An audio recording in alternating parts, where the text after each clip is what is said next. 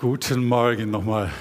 Ein wunderschöner Frühlingstag und wahrscheinlich hat mich auch diese Frühlingszeit inspiriert zu meiner Predigt. Und das Predigt heißt, das Thema ist, was der Mensch sät, das wird er ernten. Es ist schon zu einem Sprichwort geworden und die wenigsten wissen, dass es eigentlich in der Bibel steht. Und zwar steht es in Galater 6, Vers 7. Und ich lese fange dort an, auf Vers 7. Irrt euch nicht, Gott lässt sich nicht verspotten. Oder mit Gott kann man keinen Spott treiben, wie eine andere Übersetzung das sagt. Denn was ein Mensch sät, das wird er auch ernten. Also ich ermutige die Jessica, äh, dran zu bleiben. Sie hat gesät. Wenn sie Salatsamen gesät hat, dann wird auch Salat kommen. Das ist ein geistliches Gesetz. Also was der Mensch sät, das wird er ernten. Denn wer auf sein Fleisch sät, wird vom Fleisch Verderben ernten. Wer aber auf den Geist sät, wird vom Geist ewiges Leben ernten. Lasst uns aber äh, im Gutes tun, also im Säen, nicht müde werden, denn zur bestimmten Zeit werden wir ernten, wenn wir nicht ermatten. Lasst uns also nun, wie wir Gelegenheit haben, allen gegenüber das Gute wirken, am meisten aber auch gegen den Hausgenossen des Glaubens. Also, ich möchte heute Morgen sprechen von, was der Mensch sät, das wird er ernten. Das hat zum einen, klingt vielleicht etwas bedrohlich, aber zum anderen eine Riesenchance. Es ist eine Gesetzmäßigkeit von Saat und Ernte. Unser Schöpfer hat es in die Natur gelegt und überall, wo du hinschaust, jetzt in dieser Jahreszeit, äh, die, die Bauern, die Landwirte haben gesät und es fängt an zu sprossen. Wenn alles springt, wenn wir bereit sind, den Samen auszustreuen, dann dürfen wir Ernte erwarten. Und wer reich sät, wird reich ernten. Wer wenig sät, wird wenig ernten. Wer gar nicht sät, wird gar nicht ernten. Wer Unkraut sät, wird Unkraut ernten. Das erinnert mich an meine Kinder, wo wir damals ins Haus eingezogen sind und den Rasen da habe ich, hab ich den Rasen schön gesät. Und was kommt? Ich glaube, es war meine Tochter mit den Pusteblumen.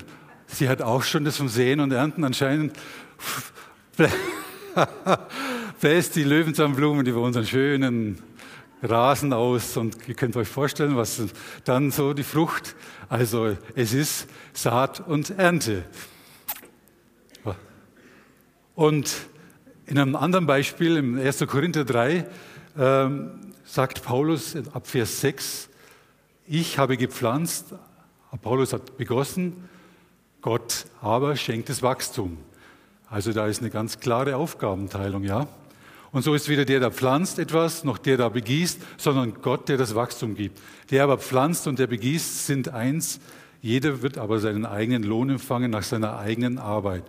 Denn Gottes Mitarbeiter sind wir und Gottes Ackerfeld seid ihr, sind wir, Gottes Bau seid ihr.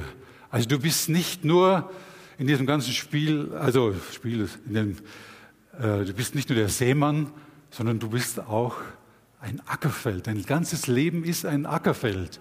Und du bist derjenige, der das in der Hand hält, der säen darf und kann, der auch in andere Leben Positives hineinsehen darf und kann und soll. Und wie heißt es weiter? Wir sind das Ackerfeld, Gottes Bau seid ihr. Nach der Gnade Gottes, die mir gegeben ist, habe ich als ein weiser Baumeister den Grund gelegt, ein anderer baut darauf. Ein jeder, heißt es, aber sehe zu, wie er darauf baut. Also du bist nicht irgendein Ackerfeld, du bist Gottes Ackerfeld. Du gehörst Gott und hoffentlich ist dieses Fundament Jesus Christus gelegt in deinem Leben. Und, aber du bist derjenige, der darauf baut, der anfängt zu säen. Und äh, da gibt es eine ganz klare Aufgabenstellung, ja. Wenn ich, warum, bin, warum ist dann so wenig Ernte, wenn ich Gott das Wachstum schenkt? Ja, er schenkt das Wachstum. Er ist bereit. Aber wir sind dazu, unsere Aufgabenbeschreibung ist, wir dürfen säen, wir dürfen investieren. Was der Mensch sät, das wird er ernten. Wir haben diese Eigenverantwortlichkeit. Ich habe mal nachgeschaut, was heißt Eigenverantwortlichkeit. Unter Eigenverantwortlichkeit bezeichnet man die Bereitschaft und die Pflicht für das eigene Handeln und unter Erlassung Verantwortung zu übernehmen. Und Handeln, also wir reden ja nicht nur von Eigenverantwortlichkeit, sondern von Handeln, haben es heute auch schon gehört. Wir sind gerne Nehmer, aber wir sollen Unternehmer sein, ja. Und was macht ein Unternehmer? Er investiert, er sät, er gibt aus. Es heißt Unternehmer und eben auch nicht Unterlasser. Ja, Unternehmer, der unternimmt etwas, er investiert, er erkennt das Potenzial und streut aus. Und natürlich äh, bedarf es Geduld und mancher Samen geht nicht gleich auf.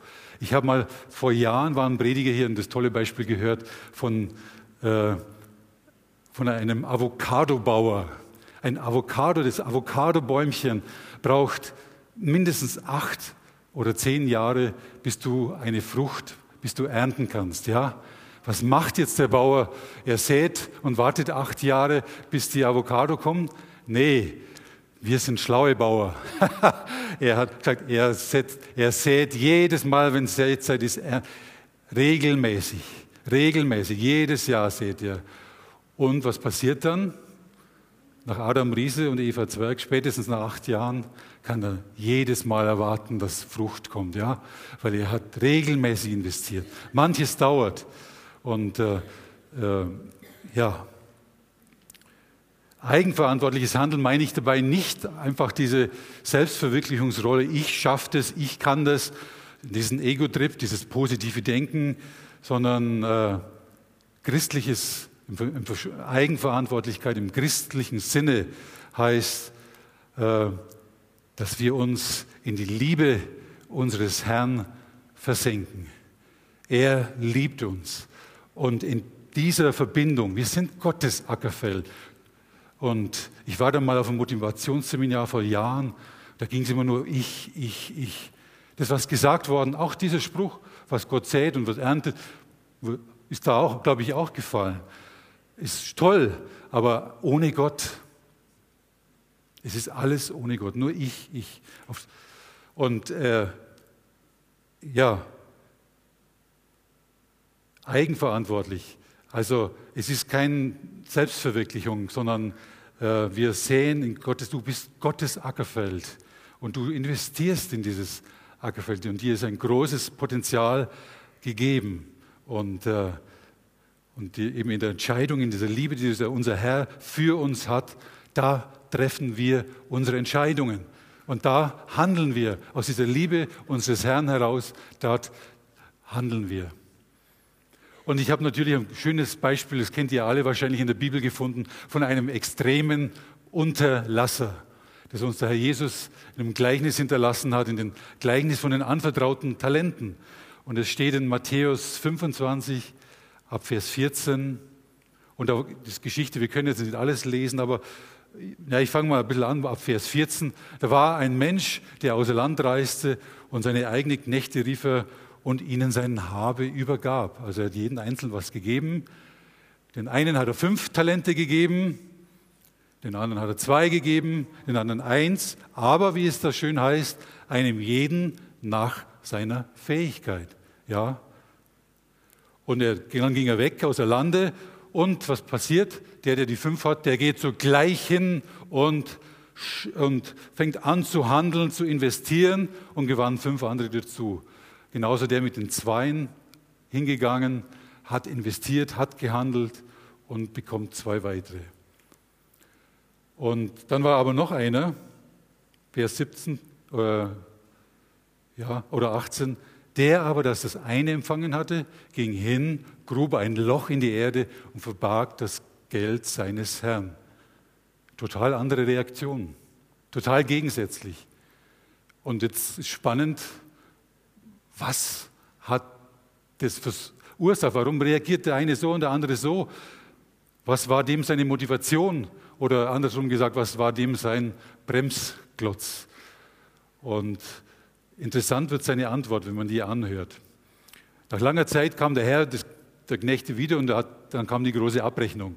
Und er trat dazu, der, der die fünf hatte, sagte, Herr, deine fünf haben noch weitere fünf zugewonnen. Und da sagt der Knecht, super, recht so, du guter und du treuer Knecht, über weniges warst du treu, über vieles werde ich setzen. Und jetzt muss man auch nochmal in Relation sagen über weniges. Ich habe, ist manchmal ganz gut in der Bibel, wenn man hinten nachschaut, da gibt es so Tabellenlisten, was die Währungen in der damaligen Zeit so alles war und was es heute bedeutet.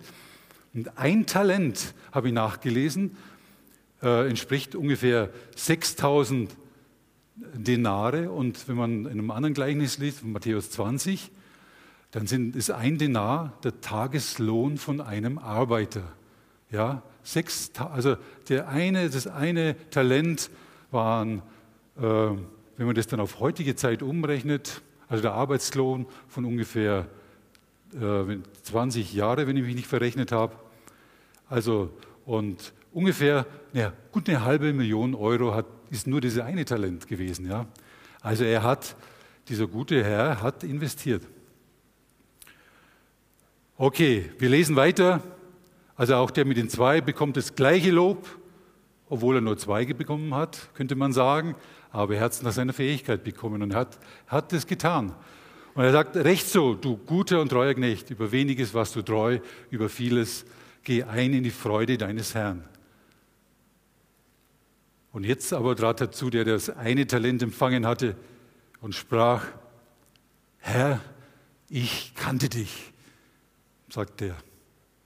Ein tolles Statement, Statement. Ich kannte dich, dass du ein harter Mann bist. Und jetzt kommt noch, du erntest, wo du nicht gesät hast und sammelst, wo du nicht ausgestreut hast. Und ich fürchtete mich und ich fürchtete mich und ging hin und verbarg dein Talent in der Erde. Siehe, da hast du das Deine wieder. Boah, was war die Reaktion seines Herrn? Sein Herr aber antwortete und sprach zu ihm, böser und fauler Knecht, du, du wusstest, dass ich ernte, wo ich nicht gesät, gesät und, und sammle, wo ich nicht ausgestreut habe. So solltest du zumindest das Geld den Wechslern gegeben haben. Und wenn ich käme, hätte ich das meine mit Zinsen erhalten. Und wir wissen, wie die Geschichte ausgeht. Er sagt, du unnützer Knecht, werft ihn, die anderen werft ihn hinaus in die äußere Finsternis. Boah, total unterschiedliche. Was, hat diesen, was sind diese Hintergründe gewesen, was diesen einen Knecht da zu diesem Verhalten geführt hat? Ich frage mich, was war sein Problem? Und eben in Vers 24 findet man, seine, wo er seine Ausrede von sich gibt, findet man interessante Rückschlüsse. Und er sagt, Herr, ich kannte dich, dass du ein harter Mann bist. Du erntest, wo du nicht gesät und sammelst, wo du nicht ausgestreut hast. Und ich fürchtete mich und ich ging hin und verbarg dieses Talent. Was war seine Motivation oder was war sein Bremsklotz? Das war Furcht. Er hatte ein total falsches Verständnis von seinem Dienstherrn und von seinem Dienstverhältnis, von seinem Auftrag. Er war von Furcht geleitet.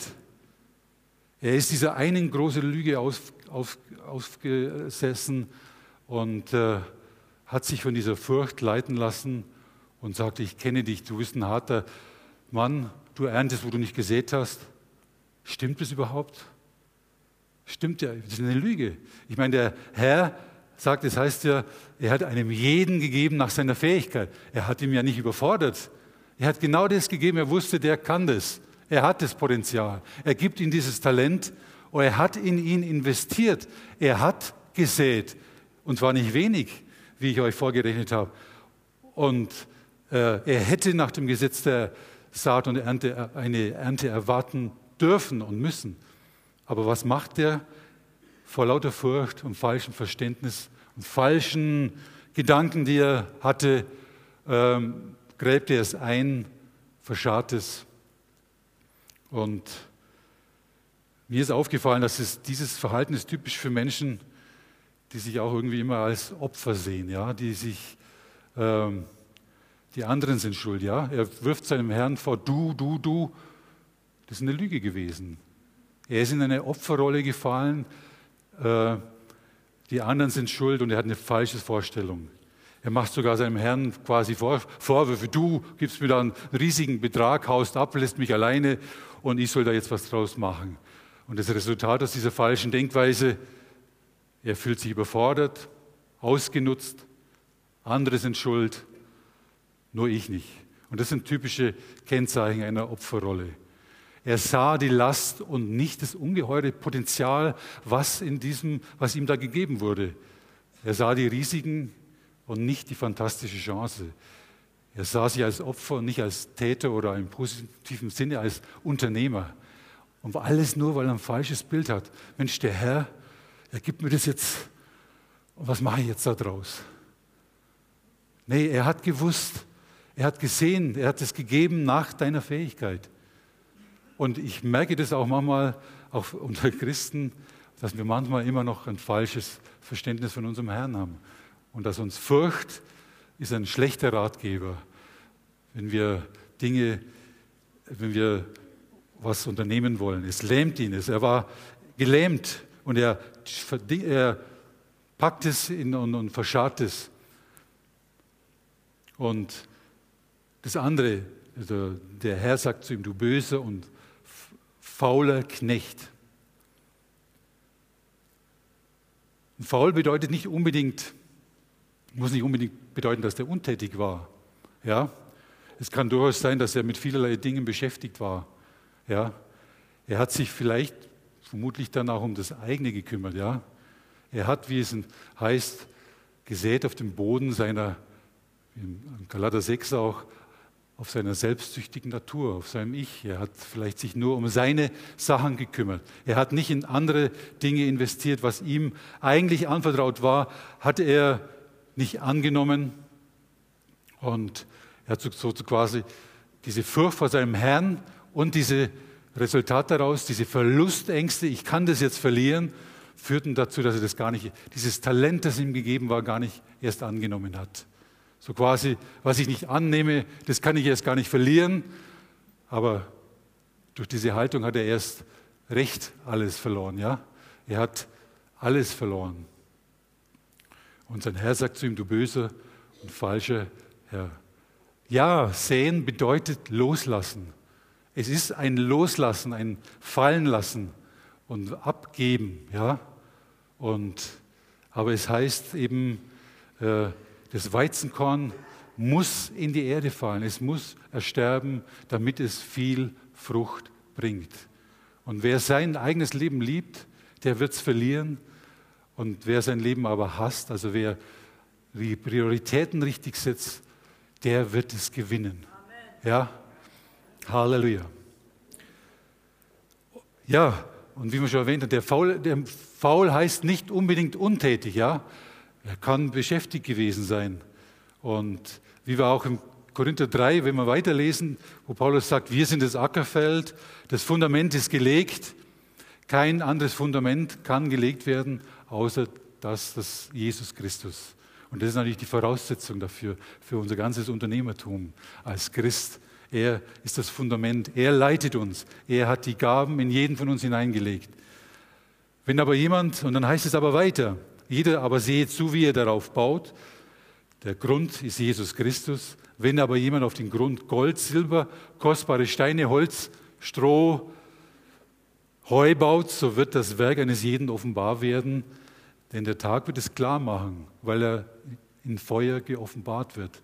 Da gibt es unterschiedliche Qualitäten von Baumaterialien, in denen wir uns, mit denen wir uns beschäftigen können. Ja? Da werden genannt äh, am Anfang Gold, Silber, kostbare Steine und dann wird es immer minderwertiger, Holz, Heu, Stroh. Ja?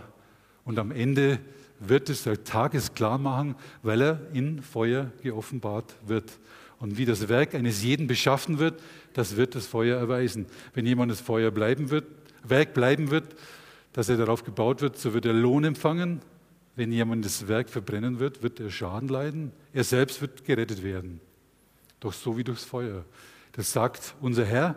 Wir können, und, ja, wir können mit vielerlei Dingen beschäftigt sein. Aber wir müssen immer schauen, was ist in dich hineingelegt? Was hat der Herr dir gegeben? Wo sollst du dich investieren? Wo entstehen Früchte, die für die Ewigkeit bleiben, die Bestand haben? Ja, wir machen in unserem Leben, es gibt Verlustängste, es gibt Furcht, Furcht vor Verletzungen, wir machen schmerzhafte Erfahrungen und diese schmerzhaften Erfahrungen, diese Verluste können uns in diese Opferrolle hineinbringen, wie dieser eine Knecht da. Und das kann passieren. Ich habe dir einige etwas lustige Geschichte gelesen. Ich fand sie ganz nett. Ob sie wahr ist, weiß ich nicht. Das ist wahrscheinlich eher eine Anekdote. Was macht ein Floh-Zirkusdirektor, damit ihm die Flöhe nicht abhauen? Der Floh-Zirkusdirektor, der hat seine Flöhe in einem Eimer. Und die sind ganz lustig, die Flöhe, die sind, immer wenn er sie fängt, die ist toll, die hüpfen und hüpfen hoch und springen und sind gerade freuen sich an dem Leben. Aber sie hüpfen aus dem Eimer raus, ja. Und es wird immer weniger, die Flöhe. Was macht der Zoo Floh, Zirkusdirektor? Er legt eine Glasplatte auf, auf den Eimer. Und die Flöhe hüpfen weiter, zack, boing, und hauen sie den Kopf an und springen dann wieder. Oh, zack, Bäum, nochmal. Mist, das tut weh. Was machen sie? Sie hüpfen nicht mehr ganz so hoch. Ja, es reicht ja halbe Höhe oder Dreiviertelhöhe, reicht auch. Und was kann der, der Floh-Zirkusdirektor machen? Er kann den, die Glasplatte wieder wegmachen. Die hüpfen zwar immer noch, die Flöhe, aber so auf überschaubarer Höhe, sodass sie ihm nicht abhauen. Und das ist so ein Bild, diese Glasplatte, diese Erfahrungen, die wir in unserem Leben machen, denken, ja, das hat aber wehgetan, das, das lassen wir. Ja, es kostet manchmal einen Preis und wir machen unsere Erfahrungen, aber äh, wir müssen auch, dürfen auch uns von der Liebe unseres Gottes leiten lassen es müssen uns alle Dinge zum Besten dienen. Ja, die Liebe Gottes. Und wir müssen diese Glasplatte, die Glasplatte, er hat sie beseitigt. Ja, die ist ja nicht mehr da, unser Herr. Er hat uns in die Freiheit geführt. Und das, auf diesem Ackerfeld bauen wir. Ohne Grenzen, ohne Limitationen. Er hat dieses Potenzial in uns hineingelegt. Und wir müssen diese Gedankenstrukturen, diese falschen Erfahrungen, die wir gesammelt haben, müssen wir uns entscheiden, müssen sie ablegen. Es ist eben eine Illusion zu meinen, wir könnten im Leben etwas erhalten, in das wir vorher nicht investiert haben. Ja? Was der Mensch sät, das wird er ernten. Oder was er eben nicht mehr sät, also wir müssen Verantwortung übernehmen für die Gestaltung unseres Lebens und müssen, du bist kein Opfer. Der Herr hat dich uns befreit. Er hat uns in die Freiheit gegeben. Wir haben einen Geist der Freiheit empfangen, nicht einen Geist der Furcht. Und in dem dienen wir und in dem gehen wir voran. Halleluja. Und äh, wir haben die Freiheit zu entscheiden. Die Freiheit ist ja so super heutzutage. Auch überall. Freiheit, Freiheit. Ja, wunderbar. Wir sind frei, so zu handeln, wie wir möchten. Aber auch müssen wir uns klar sein, nach dem, wir müssen mit den Konsequenzen auch leben, wo du investierst, ja, was du investierst. Und wir müssen uns oft die Frage stellen, wohin führt das, wenn ich das so weitermache? Ja? Auch das müssen wir fragen, wenn wir investieren. Unser Leben ist ein Resultat von unseren Entscheidungen, die wir getroffen haben aus der Vergangenheit. Ja? Und äh, da sagt die Bibel ganz klar, wir müssen aufwachen. Das Wort Erweckung kommt von Aufwachen. Und in Epheser 5 heißt es, erwache aus dem Schlaf, erhebe dich von den Toten und Christus wird dir leuchten und wird dir Licht geben, wird dir Klarheit geben, was zu tun ist und was zu lassen ist. Wir brauchen diesen Aufwachmoment manchmal in unserem Leben. Mensch, es kann doch so nicht mehr weitergehen, wenn ich so weiter investiere in das, was ich getan habe oder nicht. Wo endet das? Wach auf, lass Erweckung fängt an mit Aufwachen. Erwach aus dem Schlaf, erhebe dich aus dem Toten. Ist ja auch ein interessantes Wort an die Christen, ja? Erhebe dich aus den Toten. Das ist aus dem Epheserbrief. Wir haben ja den Epheserbrief jetzt studiert. Ja? Wach auf. Egal, was es kostet. Wir müssen manchmal aufwachen in manchen Situationen, wo du dich befindest. Wenn du so weitermachst, in was du säst, wirst du das enden, äh, ernten. Ja? Du musst nicht mal dran glauben. Das ist ein universelles Gesetz des Glaubens, ja, äh, des, der Natur, ja. Aber wir, uns ist ein großer Schatz gegeben, ein großes Potenzial. Nutze es, selbst wenn du nur ein Talent bekommen hast. Ich finde es ja so toll, der Begriff Talent ist tatsächlich die Währungseinheit. Es geht auch um, um deine Talente, was Gott dir gegeben hat. Ja, nutze es. Nimm die Glasplatte von deinem Eimer weg. Weißt du, die Prediger sind oft nur diejenigen, ähm, du musst springen, ja. Die Prediger sind die Leute, die Feuer unter dem Eimer machen, damit die Flöhe wieder anfangen, höher zu springen, damit sie erkennen, die Glasplatte ist gar nicht mehr da. Das ist unser Job. Aber dein Job ist, investiere, sähe hinein in dein Leben und in das Leben anderer Menschen. Lass dich von Gott benutzen. Halleluja. Die Bibel nennt Aufwachen oder nennt es Buße. Das ist ein altes Wort, aber es bedeutet Umkehr, Umkehr. Metanoia, im, im Griechischen eigentlich den zweiten Gedanken. Der erste Gedanke ist, ich entscheide mich so, aber Meta ist das der nächste Gedanke, also nicht das, was du vielleicht, okay, Herr, so entscheide ich mich. Ja, Metanoia, der zweite Gedanke. Also, wir haben die Freiheit, uns zu entscheiden, aber wir müssen immer uns entscheiden, wo führt das hin? Wo stehe ich? Wie will ich weitermachen? Aufwachen, Umkehr. Und das große Paradoxon in der christlichen und in der jüdischen Methodologie ist immer das auch, zum einen, Gott gibt dir ganz klar die Verantwortung, du bist verantwortlich. Ja, Gott sei Dank auf der anderen Seite sagt er aber auch, okay, du bist noch nicht so weit. Mach weiter. Ich bin mit dir. In diesem Spannungsfeld leben wir. Aber es liegt in deiner Verantwortung, weiterzumachen. Und man kann natürlich so mancher verpasster Chance in seinem Leben jetzt äh, nachtrauen, aber wir müssen vergessen, was dahinter liegt. Auch die schlechten Erfahrungen. Wir müssen Neues pflügen mit der Kraft Gottes.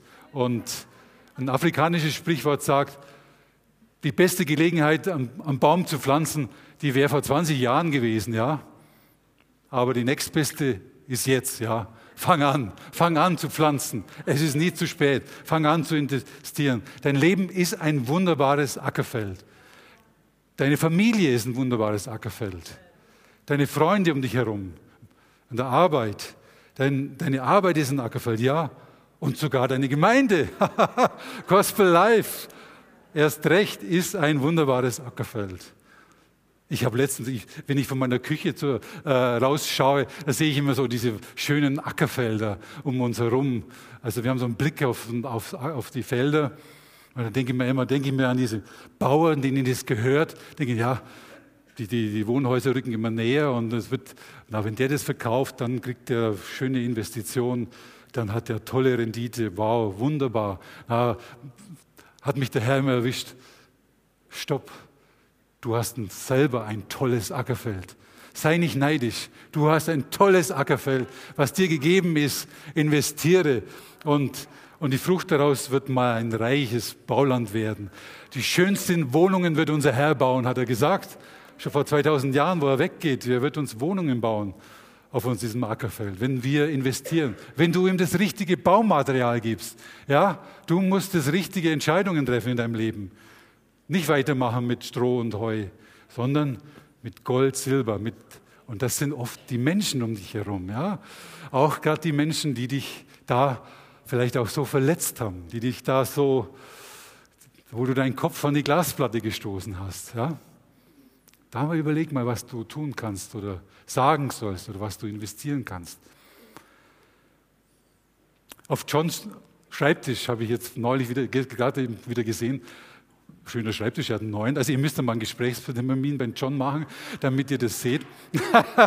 nee, ihr dürft auch so mal reinschauen, denke ich mal. Aber da steht so ein, ein, äh, ein Ochse, der so einen ganz schweren äh, Baumstamm schleppt.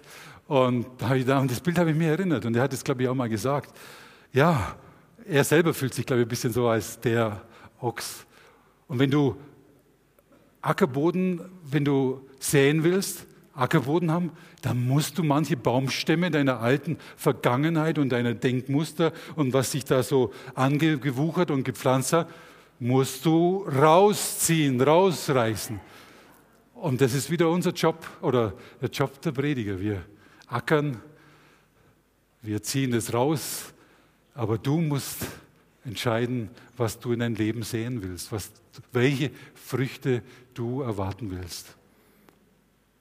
Und John hat sich als Ochs bezeichnet und ich bin auch ein Öchsle, also von daher passt es ganz gut. also, ich will das Ganze nicht, nicht verniedlichen.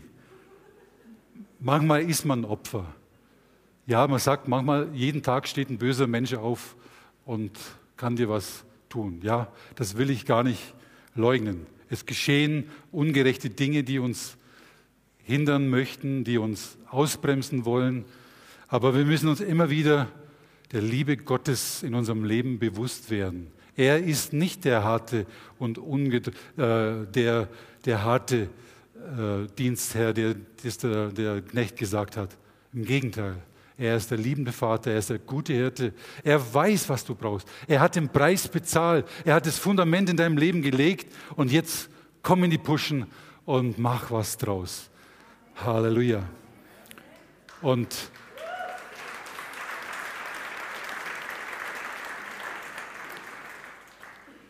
Ich habe schon gelesen in Römer 8, Vers 28. Wir wissen aber, dass denen, die Gott lieben, wer liebt Gott? Halleluja, wir lieben ihn und er liebt euch. Und es sagt, alle Dinge müssen zum Besten dienen, die nach seinem Vorsatz berufen sind. Pflanze Gottes Wort in dein Leben. Ja, sprich auch dieses Wort, sprich es aus über dein Leben. Pflanze es. Und wie es heißt in Jesaja es wird nicht leer zurückkehren. Es, wer das sät, sondern wird das bewirken, zu dem du es aus, äh, zu dem er es ausgesandt hat. Aber reiß aus das Unkraut deiner Vergangenheit, reiß aus, mach einen schönen Komposthaufen draus. Ja? Und weißt du, was am schönen Komposthaufen wächst? Da aus diesem Mist, da kann Gott wieder Gelegenheiten erwachsen, die wunderbare Früchte deiner Zukunft sein können, was als Rückschlag oder als sonst was, als K.O. aussieht. Mit Gott kommt, es muss dienen. Er ist immer bereit, Wachstum zu schenken, wo du das vielleicht gar nicht gedacht hast, dass da noch was draus kommen kann. Halleluja. Und Gott hat seine Gemeinde berufen, einen mächtigen Einfluss zu haben in dieser Welt. Und er hat dich berufen, Einfluss zu haben in dieser Welt. Und Gottes Willen ist, dass dieser Leib Christi ein lebendiger und ein dynamischer Organismus ist, der Leben hervorbringt. Ja? Und das Leben verändert. Und das sind wir und das seid ihr. Und du gehörst zu dieser Gemeinde, wenn das Fundament gelegt ist. Und du hast ungeheures Potenzial und wirf es nicht weg. Investiere. Halleluja. Amen.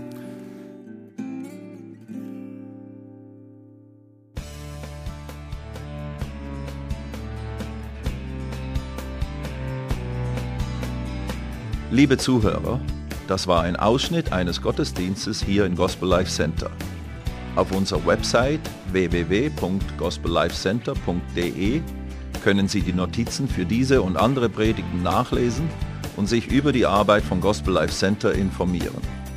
Wir wünschen Ihnen Gottes Segen.